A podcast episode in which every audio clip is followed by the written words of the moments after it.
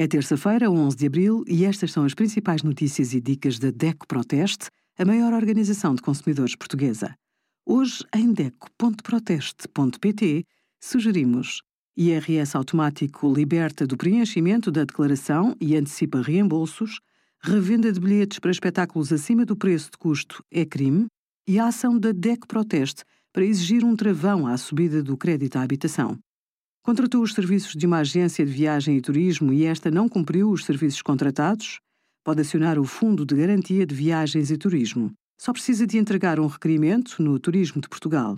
Mas, para tal, terá de juntar ao formulário alguns documentos.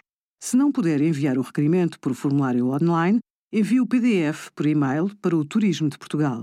Se tiver um conflito de consumo, apresente a situação na plataforma Reclamar da DEC Proteste. A queixa é direcionada automaticamente para a empresa. Mais de 70% das reclamações são resolvidas com sucesso. Obrigada por acompanhar a DECO Proteste a contribuir para consumidores mais informados, participativos e exigentes. Visite o nosso site em deco.proteste.pt.